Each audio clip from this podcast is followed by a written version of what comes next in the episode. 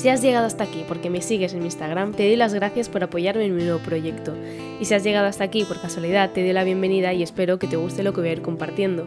Me presento, soy Natalia Benítez y quiero que esto sea un espacio seguro e íntimo donde poder expresar todas aquellas inquietudes que tenemos en la cabeza y que nos perturban en la vida cotidiana.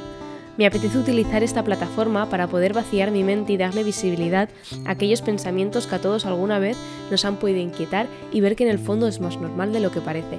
Así que bienvenidas y bienvenidos al primer episodio de mi podcast. ¿Sabes lo que te quiero decir?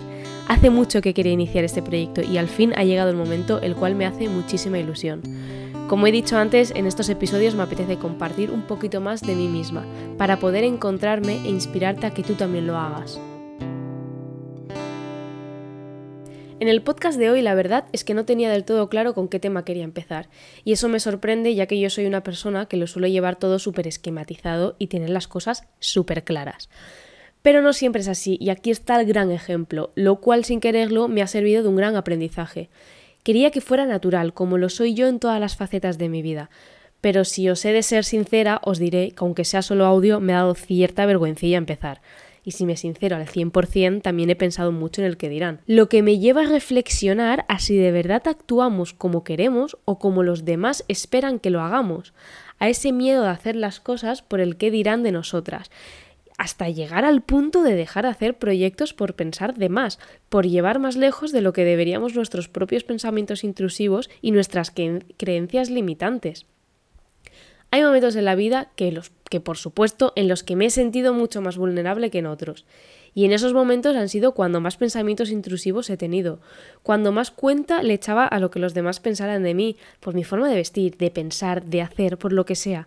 Y cuando sales de esa burbuja y vuelves a ser más fuerte, te das cuenta que nadie se ha fijado en los pantalones que llevabas el sábado cuando saliste a cenar. Y esto va enlazado al tema del que os quiero hablar hoy, y es que hagas lo que te dé la gana. Básicamente, cuando tengo este tipo de charlas con gente de mi entorno, siempre llegamos a un mismo punto, y es que el objetivo de todas en la vida es ser feliz.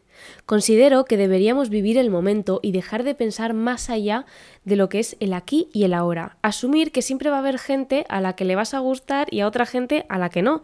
Y eso no es ni malo ni bueno, es la vida misma. Estas situaciones deberíamos observarlas sin juzgar a nada ni a nadie, ¿no? Y simplemente saber que eso está ahí y aceptarlo con amor. Eso, desde mi punto de vista, sería el primer paso, y desde ahí empezar a construir nuestro camino. La gente que de verdad te quiere y va a estar ahí, hagas lo que hagas, te va a dar las opiniones desde el amor y desde el respeto. Y si no es así, es gente que no debería de estar en tu vida. Y por supuesto está claro que te puedes equivocar y también hay que tener muy claro que también podemos cambiar de opinión y por ende cambiar de, de, camino las veces que sean necesarias. A veces vivimos experiencias, tenemos necesidades o evolucionamos de tal manera que lo que estábamos haciendo hasta ahora ya no nos encaja y no pasa absolutamente nada por cambiar de dirección, todo lo contrario, es un acto de valor que nos hace ser mejores personas y crecer de manera interna. Ser consciente del presente y asumir todo lo que nos puede pasar en él nos ayuda a estar más conectadas con nosotras mismas y descubrir lo que verdaderamente queremos. Yo, por ejemplo, en los momentos que más he conectado con el aquí y el ahora, ha sido cuando más he fluido. Haciendo este podcast, por ejemplo, no ha sido hasta que no he dejado de pensar en el qué dirán, en cómo saldrá y demás, hasta que no he podido grabar y expresarme con claridad. Yo misma me pongo como ejemplo con esto del podcast. Yo empiezo desde cero, pero empiezo con toda la pasión y con todo el amor que hay en mi corazón. Y me da igual lo que haya detrás. ¿Que lo mío me ha costado? Por supuesto. ¿Que sigo teniendo inseguridades? Claro que sí.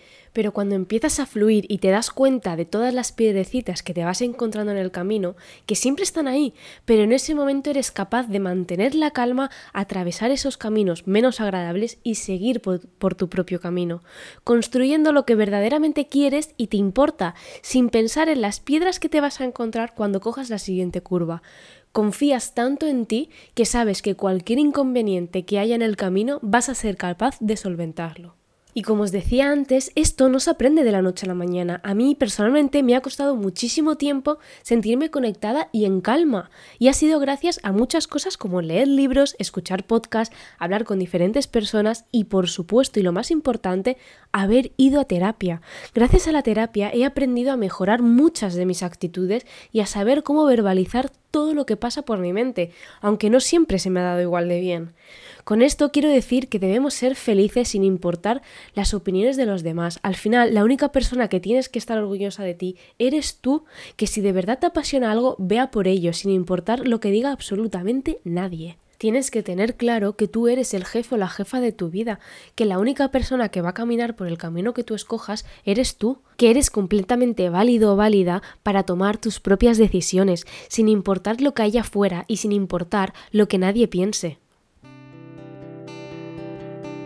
Así que hasta aquí el episodio de hoy, espero que te haya gustado y si es así puedes seguirme para no perderte los próximos episodios y también me puedes seguir en mi Instagram como Natalia Benítez López, aunque he de confesar que no estoy muy activa por ahí, pero podemos hablarnos y muchas gracias por estar ahí, un beso y nos oímos pronto. Adiós.